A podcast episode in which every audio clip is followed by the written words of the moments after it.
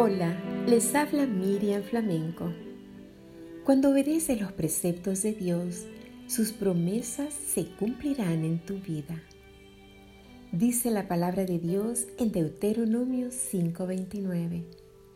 Ojalá su corazón esté siempre dispuesto a temerme y a cumplir todos mis mandamientos, para que a ellos y a sus hijos siempre les vaya bien.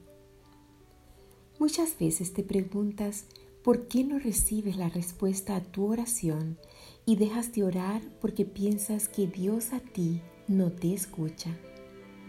Pero te has puesto a pensar si estás haciendo lo que Dios te pide que hagas para que todo lo que pidas lo puedas recibir. Tu obediencia a Dios hará la diferencia. Cuando Dios le pidió a Noé que hiciera un arca, aunque parecía poco lógico, Noé obedeció y tuvo la recompensa.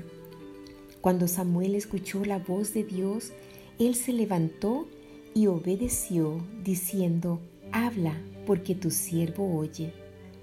Aunque muchas veces piensas que lo que Dios te pide que hagas no tiene lógica y no entiendes por qué lo pide, obedece, porque la obediencia a Dios trae su recompensa y entonces nada será tropiezo para que tu oración sea contestada.